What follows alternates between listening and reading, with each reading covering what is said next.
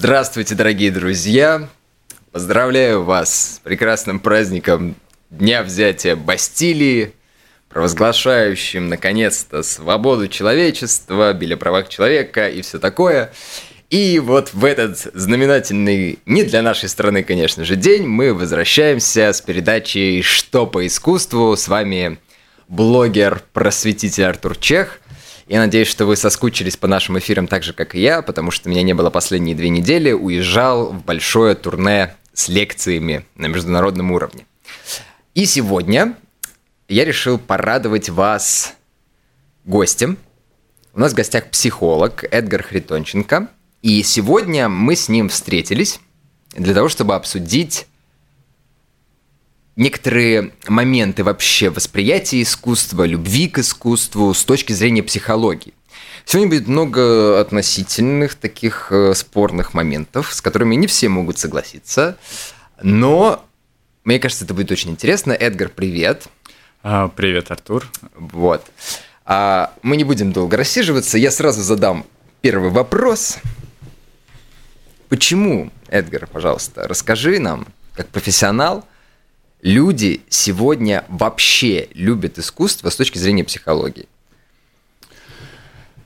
А, искусство, мне кажется, в наше время оно становится более популярным, и, в принципе, люди тянутся к тому, а, что является каким-то трендом или что является каким то чем-то популярным, чтобы не отставать от а, стада, это, может быть, звучит грубо, наверное, чтобы не отставать от этой а, массы а, социума и культуры, в которой мы живем, поскольку мы, в принципе, существа социальные, и нам очень важно для нашего выживания, выживания и для развития нашей цивилизации важно оставаться каким-то целым обществом, Поэтому также нам важно следовать каким-то тенденциям, а, направлениям, куда следует э, и все остальное общество, грубо говоря. Если наш сосед чем-то интересуется, то мы, скорее всего, тоже посмотрим, послушаем, э, чтобы понимать, что мы находимся на какой-то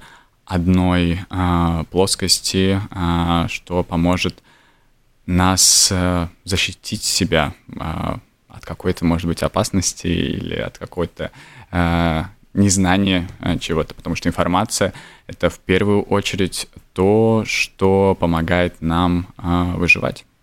А вот э, сразу возникает такой вопрос. Мы, мы говорим в первую очередь, конечно же, не про все искусство глобально, mm-hmm. да, не, мы сейчас не берем литературу, музыку и театр во внимание, да, мы говорим в основном про визуальную культуру, визуальное искусство, mm-hmm. изобразительное. И тоже хочется сказать такой вопрос. Есть ли момент того, что м, вот живопись, искусство, то есть объекты какие-либо видимые становятся популярными, в том числе потому, что человеку, вот именно с психологической точки зрения, с точки зрения вообще восприятия, намного комфортней смотреть, видеть и получать информацию именно из визуала по отношению ко всем остальным видам искусства. Я имею в виду, опять-таки, пропускаемую нами литературу, музыку и театр. Ну, Отчасти, мне кажется, это такое индивидуальное, а, в зависимости от того, как, в принципе, а, работает а, мозг индивидуально каждого человека. Конечно, есть какие-то тенденции того, что нам легче воспринимать визуально, потому что мы, наш мозг не так сильно может быть задействован, как если мы что-то читаем. Если мы просто смотрим картинку, то мы просто анализируем эти картинки, происходящее.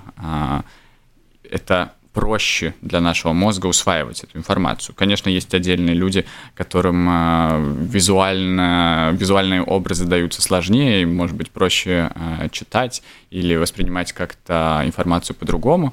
Но в целом, наверное, эта тенденция больше связана э, с тем, что наш мозг в какой-то степени экономит свой ресурс, получая в такой облегченной форме эту информацию.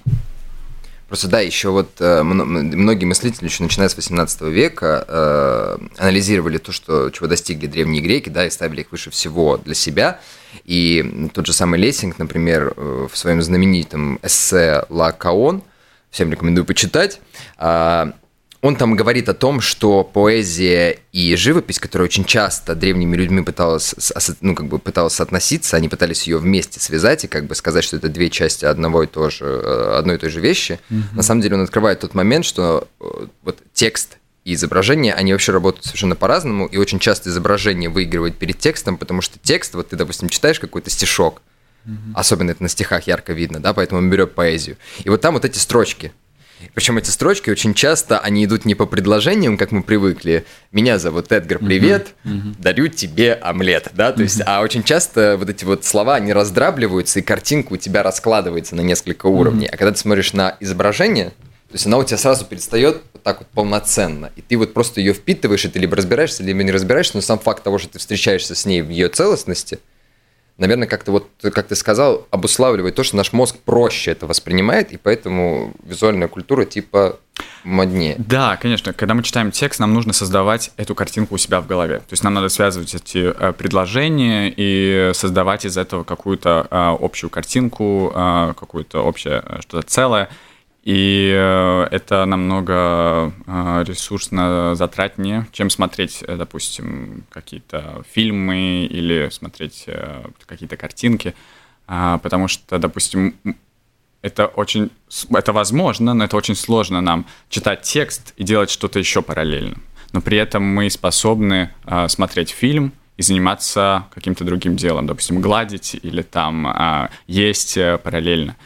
А, какой-то степени а, информация, которая усваивается у нас а, через а, визуальные, визуальные объекты, она происходит более автоматизированно. То есть э, другой момент, насколько мы глубоко подключаемся к тому, что мы видим. И это очень хороший тоже вопрос о том, действительно ли я получаю качественную информацию, когда я что-то смотрю.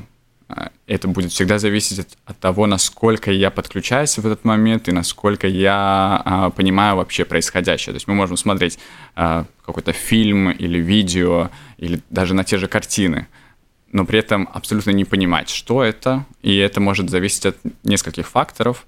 Также от того, что нам просто не получается сложить для себя, а, наложить, может быть, на какие-то свои предыдущие знания, на какой-то свой опыт, а, ту информацию, которую мы сейчас видим. Поэтому мы можем просто э, смотреть на нее и наслаждаться, может быть, какой-то визуальной частью, потому что наслаждаться а, визуальной а, картинкой, не вникая в историю, нашему мозгу, конечно, намного проще. Там задействованы совсем другие эти механизмы, которые воспринимают и обрабатывают эту информацию.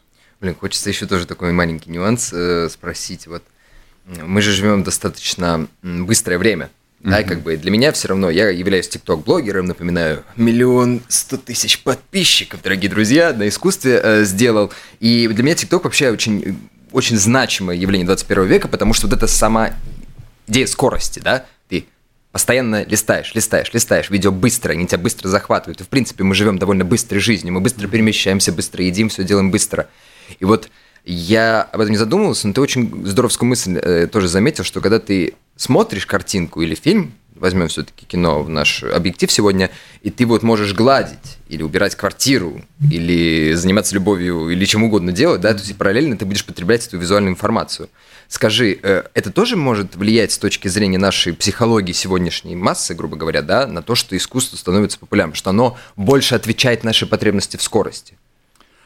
А, искусство стало более доступным благодаря тем же социальным э, сетям, благодаря тому, что фильмы можем посмотреть дома. А, то есть технологии привели нас к тому, что мы получаем, в принципе, эту информацию более доступно, более понятной форме для многих людей. То есть мы понимаем, что социальные сети, они тоже упрощают эту информацию. С одной стороны, мы теряем качество, а с другой стороны, мы делаем эту информацию а, более доступной для потребителя. То есть, если а, человек ну, для того, чтобы сходить, допустим, в музей, на выставку или в, в тот же театр или в кино, ему надо что-то сделать для этого. Ему надо встать, собраться, одеться, голову помыть, там еще что-то. то есть очень много надо действий э, для этого совершить. Но при этом, сидя дома, взяв телефон в руки, ты можешь быстро, доступно, а, в зависимости от того, как, э, как где, где ты привык получать эту информацию, найти для себя удобный способ узнать что-то новое. Да, другой вопрос – это вопрос качества, но мне кажется, все равно позитивный момент э, есть в том, что даже получая какую-то информацию в упрощенной форме, это заставляет э, в нас вырабатывать интерес к этой теме. То есть мы можем посмотреть какой-то ролик, э, где в какой-то очень простой, доступной форме будет что-то рассказано, а после этого мы заинтересуемся э, и уже в Гугле там вобьем э, в поисковике подробную информацию, почитаем там, нам станет интересно, может быть, мы захотим, увидим, что есть фильм, а, который сейчас идет в кино, пойдем в кино, а, найдем книгу, начнем читать книгу. То есть, по сути, это может а, играть такую важную роль в том, чтобы человек стремился к тому, чтобы узнать и углубиться в этой теме и узнать что-то больше. А вот давай еще сразу пойдем дальше. Как думаешь, вот э, что вообще обуславливает в человеке, вот он, допустим, полюбил искусство, да, угу. вот его быстрой, доступной э, форме сегодняшних технологий оно долетело, а потом начинает изучать, и в один прекрасный момент он обнаруживает, да, что я люблю Монолизу. Угу. Я не буду сейчас погружаться э, в культурологические аспекты, почему эту дурацкую Монолизу так сильно все любят, но вот теперь вот вопрос, почему человек в один прекрасный момент, с точки зрения психологии, останавливается на том, что он что-то любит. И что обуславливает вот, психологические вот эти вот наши вкусы. И здесь отчасти будет то, о чем ты не хочешь говорить.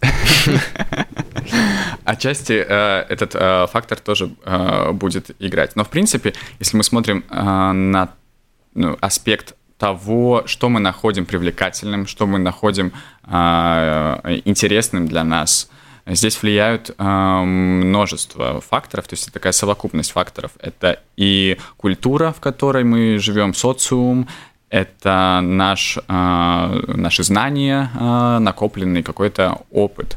Э, то есть, соединяя все это э, вместе, мы приходим к тому, что мы имеем, допустим, мы имеем какое-то чувство вкуса, восприятие интереса, но на это в в, в такой большой степени влияют все эти факторы. То есть в зависимости от того, не знаю, в какой семье, в какой стране человек родился, что он э, читает, где он учится, что он видел до этого или не видел до этого, а это по-разному э, будет э, отражаться на том, как он воспринимает какую-то новую информацию. А, и, конечно же, элемент того, что мы, в принципе, больше даем предпочтение вещам, которые нам известны, известны в плане мы это видели, слышали, может быть, даже случайно или неосознанно. То есть, если мы видели какую-то а, там ту же картину а, в, в Фейсбуке или в Инстаграме, в тот момент, когда мы придем на выставку а, в музей, и мы увидим эту картину, а остальное мы не будем знать, что и как. Мы, скорее всего, не, около нее остановимся и сфотографируемся. О, я тоже это знаю, мне это знакомо. То есть а, отчасти это какой-то а, бессознательный процесс, что откладывается у нас в памяти и а, воспроизводится как что-то знакомое, когда мы это видим. То есть мы отдаем этому предпочтению, потому что нам это знакомо. То есть, может, не каждый это осознает, но где-то в подсознании у нас сидит то, что мы э, тянемся э, к каким-то вещам, которые э, мы уже где-то видели. Поэтому в этом плане, конечно, такой момент, как реклама, маркетинг, он очень сильно влияет на наше восприятие того, что нам нравится, что нам не нравится, и как мы создаем какую-то свою вот эту систему ценностей и взглядов. А как тогда? Ну вот мы сейчас понимаем, что это касается в основном а, тех любителей искусства, которые любят искусство, но не хотят в него, грубо говоря, погружаться. Да? Mm-hmm. То есть я люблю искусство, но я его люблю отлично от человека, который mm-hmm. просто любит Мона Лизу mm-hmm. и восхищается ею и находит в ней свое определенное вдохновение, потому что я этим занимаюсь ежедневно, mm-hmm. 12 часов в среднем, mm-hmm. да, в сутки. А такой вопрос. Э, у нас разные, ну, у нас разные в данном случае механизмы выработки любимого то есть вот этого ценностного. Угу. И в чем вот наша разница? Исключительно в том, что я накапливаю опыт, и от этого меняются мои вкусы и взгляды, или мы на самом-то деле живем совершенно одинаковым принципом? А, знаешь, принципы, они по сути одинаковые. Ну, у нас есть какая-то база, а, которую мы можем а, развивать или не развивать. А, в тот момент, когда ты, э, как человек, который занимается этим и получает намного больше информации, нежели чем тот человек, который просто любит сходить на выставку, сходить в кино или в театр, конечно, этот багаж э, знаний, этот багаж информации, который ты получаешь, он будет у тебя также э, делиться на какие-то э, категории, по каким-то полочкам, ты будешь отсеивать, понимать, что тебе нравится больше, что тебе нравится меньше. То есть твои какие-то предпочтения могут меняться со временем в зависимости от того, насколько много информации ты получил. А, какой-то момент, когда а, наш а, мозг уже накапливает этот багаж э, знаний, мы, естественно, начинаем его снова распределять в зависимости от нашей какой-то оценки, э, на которую также влияет и наша культура, социум, и наш опыт. То есть, допустим, э, также э, как кому-то это может нравиться или не нравиться, Э, и не всегда мы, может быть, можем как-то объективно, осознанно сказать, что именно там не нравится. Конечно, наш мозг, мозг способен рационализировать все, что угодно. Мы можем для себя объяснить все, что угодно, но чаще всего эти процессы э, происходят э, неосознанно, потому что есть какие-то вещи, которые, может быть, с нами происходили, и мы не придали этому значению. Э, может быть, был какой-то негативный опыт, который заставляет нас а, смотреть на эту новую информацию, которая нас возвращает в какой-то степени к этому негативному опыту, как на нежелательное что-то, как на что-то, что нам не нравится, и что-то, что, не знаю, мы не, готовы ценить, э, рассматривать как нашу любимую картину там, и, и так далее. А что вообще э, с точки зрения психологии, да, заставляет человека, в данном случае вот меня, да, тянуться высокому, к знаниям, к красоте, раскрывать для себя все время что-то новое. Ну, что, что это за механизмы и почему вот, допустим, э, кому-то хватает реально там Э, раз в жизни съездить в Италию и обязательно посетить Уфицы, да, и посмотреть на дурацкую Венеру Боттичелли mm-hmm. и пойти дальше. А мне почему-то вот при этом хочется еще съездить в Страсбург, изучить там средневековое mm-hmm. искусство, поехать в МОМУ и так далее. Что, почему вот вообще люди с точки зрения психологии вот хотят туда лезть глубже? Mm-hmm. Что их заставляет mm-hmm. это делать?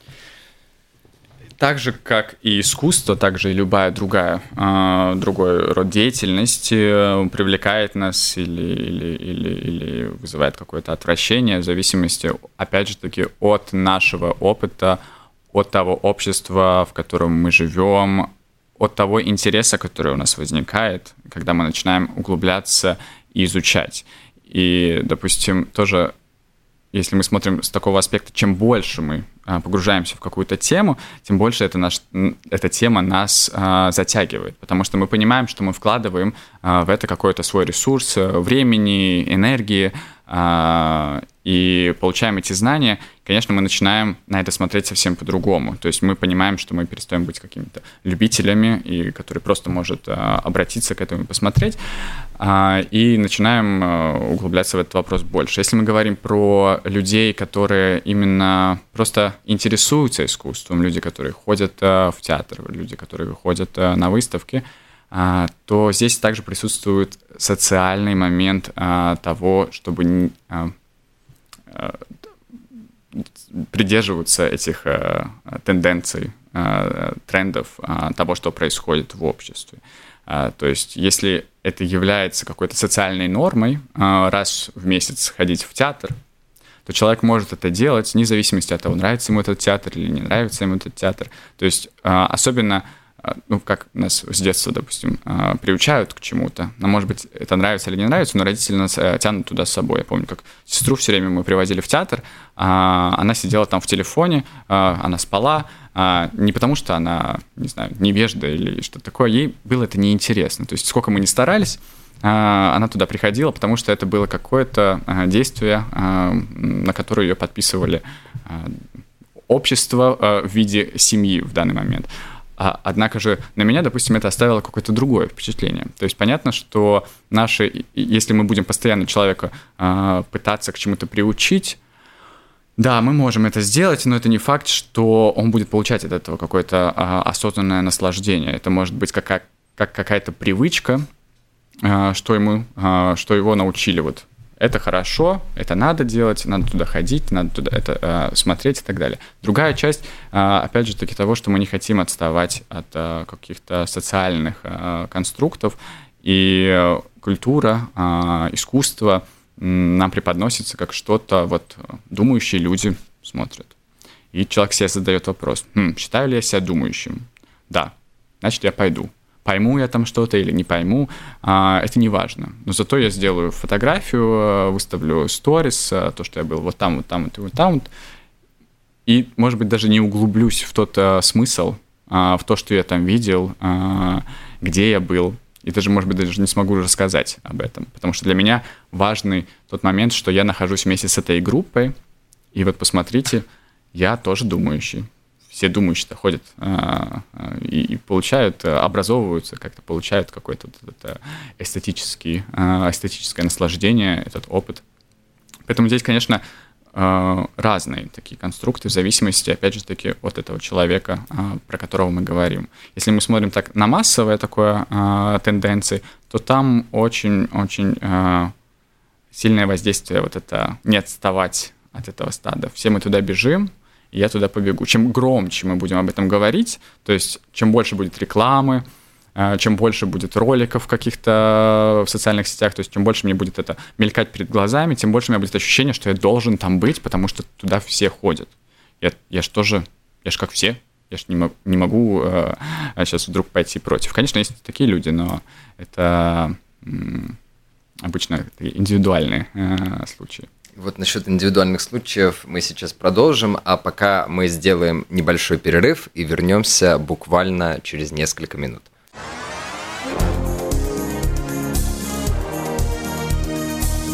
Вы слушаете радио Болткома. А, небольшая пауза прошла, мы возвращаемся к нашей беседе. И вот пока как раз во время перерыва у меня назрел вообще совершенно незапланированный вопрос – и вот мы с тобой, Эдгар, только что беседовали на тему того, что есть момент, как бы обуславливающий тягу человека к прекрасному с точки зрения массового, угу. то есть следование трендам, ощущение безопасности, ощущение себя как бы ну, в том, что происходит, да, как бы желание не выделяться в каком-то смысле. И с другой стороны, есть вот этот вот набор индивидуальных э, предпосылок, да, мое детство, мое общество, то есть ну, моя угу. самость, я, мое эго, массовое и эго, да, частное. И вот у меня тут возникает вопрос. Э, я как любитель искусства и человек, который занимается этим по жизни, который в каком-то смысле делает для себя на этом дело, да, как бы у меня помимо того, что мне это супер интересно, и это реально меня все время духовно преображает, и может быть это было заложено в моем детстве, хотя я не из супер культурной семьи, я могу так сказать, есть у меня такой момент, что вот я изучаю искусство, пропуская момент, что я помогаю людям просветиться, помогаю им избавиться от многих предрассудков, считаю, что это отличный способ познания истории. Есть момент того, что это мой способ утверждения моей самости. Ну, то есть mm-hmm. Я нашел себя в том, чтобы рассказывать об искусстве, заниматься искусством, узнавать все больше и больше. И это мой способ наоборот, отделить себя. Угу. И вот какую роль вот, вот во всей этой истории играет эго человеческое, да, как бы я хочу отделиться за счет вот любви, в том числе к искусству. Угу. То есть насколько эго в этом всем участвует и как оно взаимосвязано. Ну, это действительно то, что, то, о чем ты говоришь, это такая потребность к самореализации, э, которая присутствует э, в наших потребностях э, в целом. Если мы там посмотрим пирамиду Маслова, то у нас есть несколько каких-то базовых потребностей и потребности к самореализации. Она, в принципе, появляется в тот момент, когда мы понимаем, что остальные какие-то наши потребности удовлетворены. Но это интересно, что ты э, говоришь об этом ощущении отделиться э, от общества.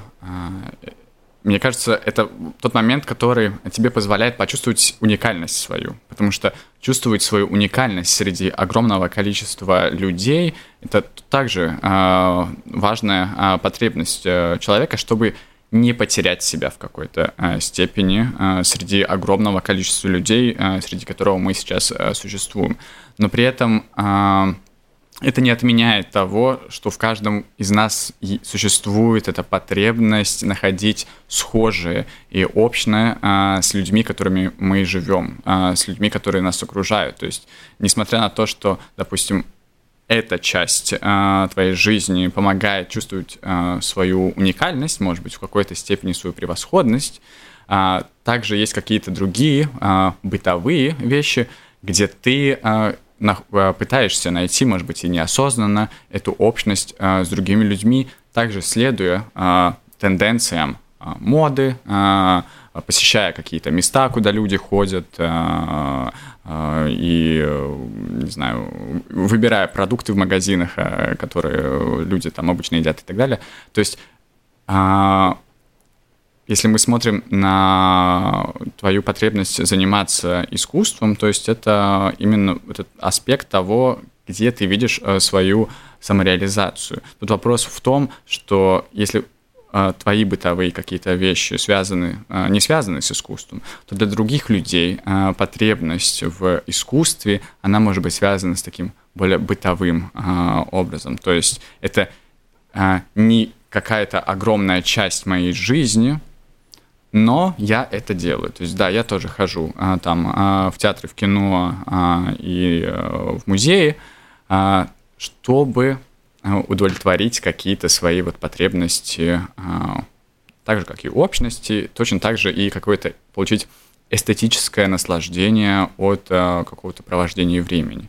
Поэтому в этом плане, в твоем случае, это просто более... А, ты видишь мотивацию, ты видишь цель в этом, поэтому тебе интересно этим заниматься. Понятно, что именно это и движет э, твоей э, заинтересованностью в этой теме, твоим желанием узнавать, э, через эти знания помогать э, другим людям э, и, в принципе, строить свою жизнь э, вокруг того, что приносит тебе удовольствие. В этом плане это очень здорово, что у тебя получилось найти то занятие, чем ты горишь, и, и то, то, что тебе приносит это удовольствие. Потому что многие люди годами идут к тому, чтобы а, понять, а, что их действительно интересует, а, отталкиваясь от каких-то вот а, базовых принципов тому, что хотят родители от него получить, что хочет общество от него получить, а, где человек, в принципе, теряет себя и забывает о том, что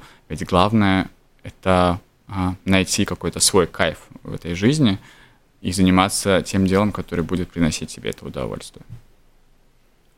Тут на самом деле еще вот э, параллельно между строк э, в последнем твоем в последней твоей сентенции я еще вот ты заметил такую штуку, получается, э, даже если мы берем искусство, да, получается, что вот эта вот взаимосвязь единичного и массового, она совершенно нерасторжима, и даже если, допустим, когда мы взяли мой конкретный случай, вот моё, мой подход к прекрасному, моя тяга к прекрасному как проявление самого себя, а в конечном счете оказывается, что это тот способ, который все равно меня ведет и все равно меня взаимосвязывает, потому что в том числе я один из тех, э, одна, одна из тех персон, которая в каком-то смысле влияет вот на ту моду, которой все равно все стремятся. Mm-hmm. То есть, грубо говоря, замечательная вообще была сентенция в том смысле, что самость, которая очень часто пытается быть отделенная от массовости, они оказываются чрезмерно взаимосвязаны, mm. и одно обуславливает другое. Потрясающе, восхитительно, э, обожаю. Как здорово. И давай вот еще такой так моментик проговорим. Вот э, ты говоришь мода, мода, мода, мода. Э, все, все, все, все. А что вообще обуславливает вообще существование вот подобных трендов? Ну, типа, почему вот и существует мода, которая меняется и так далее и тому подобное? Что вообще, что это за механизм психологический, который дает существовать трендам? Да, если мы смотрим, в принципе, откуда uh, берутся какие-то тренды, um, они, uh, в принципе, сами себя в какой-то степени и рождают, и люди в этом сами и участвуют. То есть тот момент, когда несколько человек говорит о какой-то одной вещи, а, и к ним присоединяется еще, а, там, не знаю, еще один человек, два, двое, двое людей о чем-то говорят, к ним присоединяется еще один, и он понимает, окей, то есть уже больше, больше какая-то часть его общества, которое его окружает, говорит об этих вещах, это тоже заставит меня поинтересоваться. Не факт, что мне это понравится, и я буду этому следовать, но опять же у нас включается вот этот а, стадный инстинкт того, чтобы следовать за какими-то вот этими а, проявлениями, тенденциями, а, куда а, движется какая-то а, одна или другая группа людей. Другой вопрос, как мы себя а, идентифицируем с этой группой людей.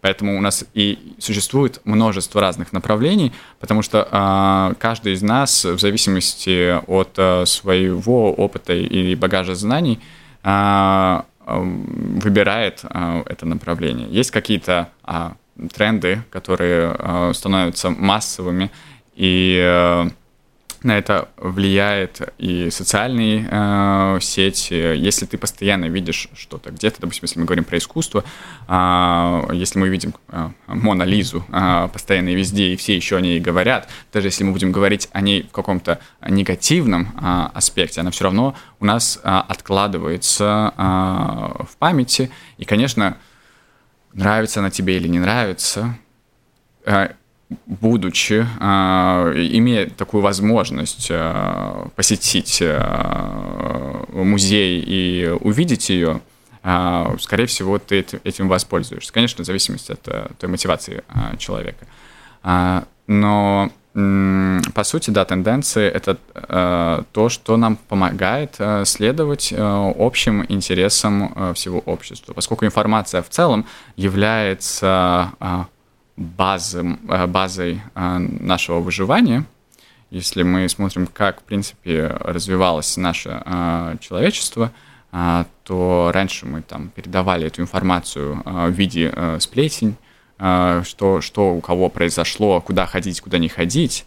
Это помогало нам себя защитить, помогало добиться какого-то большего, лучшего результата, то если мы смотрим на тренды, а, это то, что мы видим, окей, огромное количество людей этим интересуются, значит, мне тоже стоит обратить на это внимание. Понятно, что у каждого из нас может быть какой-то свой личный а, оценка, своя личная оценка, нравится или не нравится, но мы хотим или не хотим, посмотрим на это, а, и в какой-то степени, может быть, даже неосознанно начнем следовать этому тренду, потому что, ну, вот так вот люди делают. То есть это возможность э, не без особых усилий э, для нашего э, мозга следовать какому-то направлению, без какой-то глубокого анализа, хорошо мне это или нехорошо. То есть, по сути, мы же, в принципе,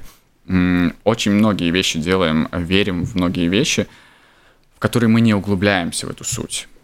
Но понимая, что так делает большинство, наверное, и оно еще и выживает как-то. А, да, есть, конечно, какие-то тен, э, э, тенденции, тренды, которые нас убивают, но обычно мы о них быстро узнаем, когда кто-то начинает умирать. И мы такие, а, окей, то есть наркотики, оказывается, это не так все хорошо, а, как, э, как это было, когда это все зарождалось. Наверное, надо пересмотреть э, этот тренд и как-то его пытаться вставить все-таки в какие-то рамки медицинских представлений. А, но, по сути, те тренды, которые сейчас являются трендами, на которые мы соглашаемся, это внешний вид, это э, любовь э, к какому-то определенному, и, точнее, не, не столько любовь, а интерес к какому-то определенному направлению, он не столько нас убивает, сколько просто направляет, не, не, не доставляет нам какой-то опасности. Поэтому, конечно, мы намного проще подаемся на какие-то такие проявления вот у меня, знаешь, какой вот возникает вопрос? Я как человек, занимающийся именно просветительской деятельностью, очень часто сталкивающийся с тем, что мне нужно разрушить какие-то определенные стереотипы, я понимаю, что очень часто это становится довольно сложно сделать, потому что выработана уже на данный момент, особенно в рамках интернета, определенная система взаимодействия, э, там, грубо говоря, блогера со зрителем. Угу. Э, есть определенный язык, на котором можно говорить в рамках социальных сетей, именно вот в этом пространстве, mm-hmm. которое стабильно купит внимание mm-hmm. пользователей. Но если внимательно рассмотреть этот язык, то обнаруживается, что это очень м- примитивный mm-hmm. достаточно язык, но который обращается к тому, что зритель, э, когда ты немножко с ним общаешься как с, с дураком, он чувствует как бы комфорт, что ему все разжевывают, ему просто, да, и хотя очень часто ему пихают и пичкают то, что совершенно не работает, что совершенно неправильно, но оно подано именно в комфортном направлении. И вот когда ты только что говорил о явлении тренда и вообще, в принципе, как люди цепляются на тренды, то есть в поисках комфорта и безопасности, возможно ли вообще переделать в нашем, в нашем восприятии, в нашей психологии механизм как бы потребления этих трендов, механизм восприятия информации и перевести его с стремления к комфорту на стремление к дискомфорту. То есть можно ли и возможно ли менять вообще в целом направление, когда человек действует не исходя из того, чтобы как бы просто тупо ну, как по маслу скользить, потому что так mm-hmm. комфортно, приятно, и я точно знаю, что меня никто не убьет, mm-hmm. да, с того, что как бы мы не говорим сейчас про людей, которые там скалолазами занимаются, прыгают с парашюта, летают, как люди, которых комфорт это экстрим, а именно вот этот сам процесс, который заставляет тебя вот именно каждый раз по-новому все больше и больше выбираться, выбираться, выбираться, выбираться, тоже точно так же за пределы самого себя, за пределы там трендов, за пределы всего, и вот это превратить в тренд.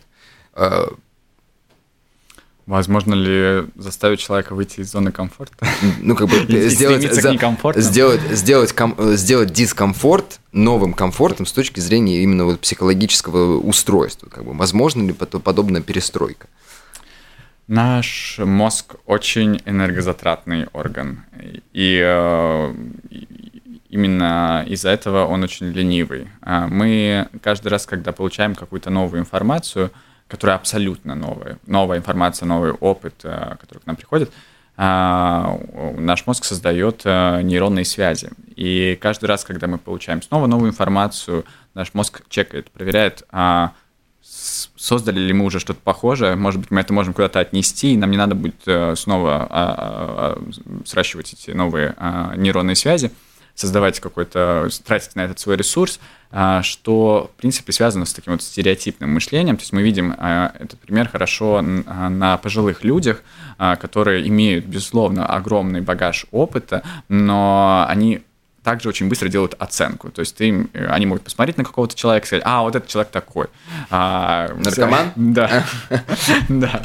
А, и конечно, с возрастом нам все сложнее и сложнее создавать эти новые э, нейронные связи, но а, и возвращаясь к, в принципе, к этому представлению о том, что наш мозг э, не очень любит напрягаться, конечно, нам намного э, приятнее и комфортнее э, вот это воспринимать упрощенное что-то, а, потому что это комфортно. То есть, по сути, мы созданы для того, чтобы постоянно пытаться сохранить себя в этом состоянии. Для того, чтобы себя развивать, напрягать свой мозг, нам нужно это делать постепенно, то есть оставаться одной ногой э, в зоне комфорта и второй ногой э, все-таки из этой зоны комфорта как-то вылезать э, и стремиться к тому, чтобы потихонечку, потихонечку получать что-то новое. То есть если мы резко себя вытащим из этой зоны комфорта и привычного э, представления и поместим куда-то,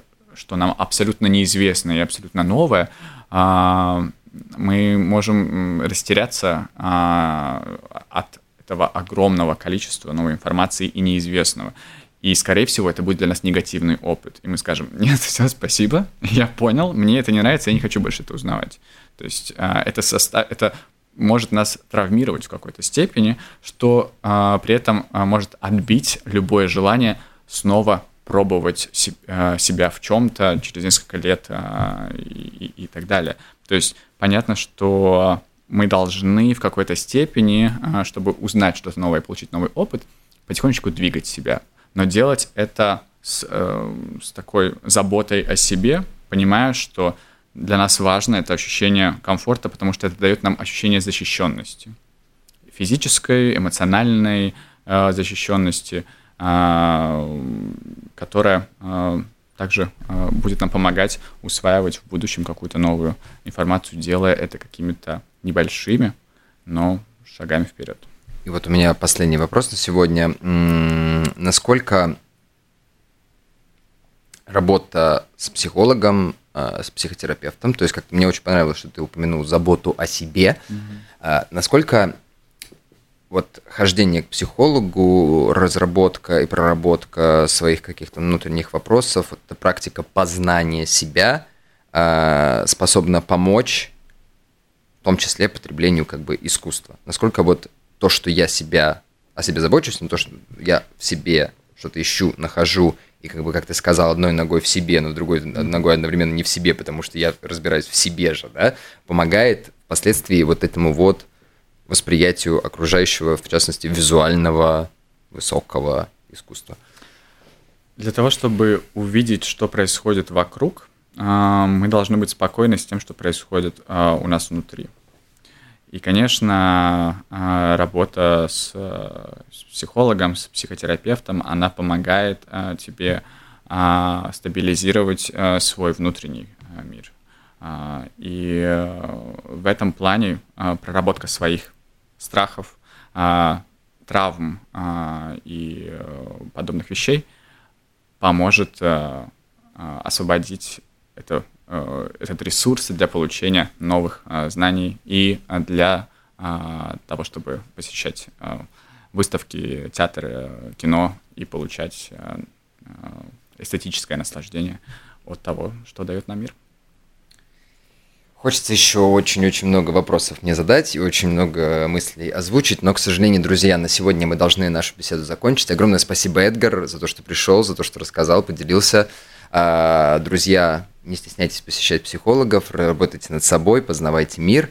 И в этом мы вам поможем в передаче «Что по искусству» с Артуром Чехом. И мы увидимся с вами, точнее услышимся в следующий четверг. Всем прекрасного дня, дорогие друзья, и до скорых встреч.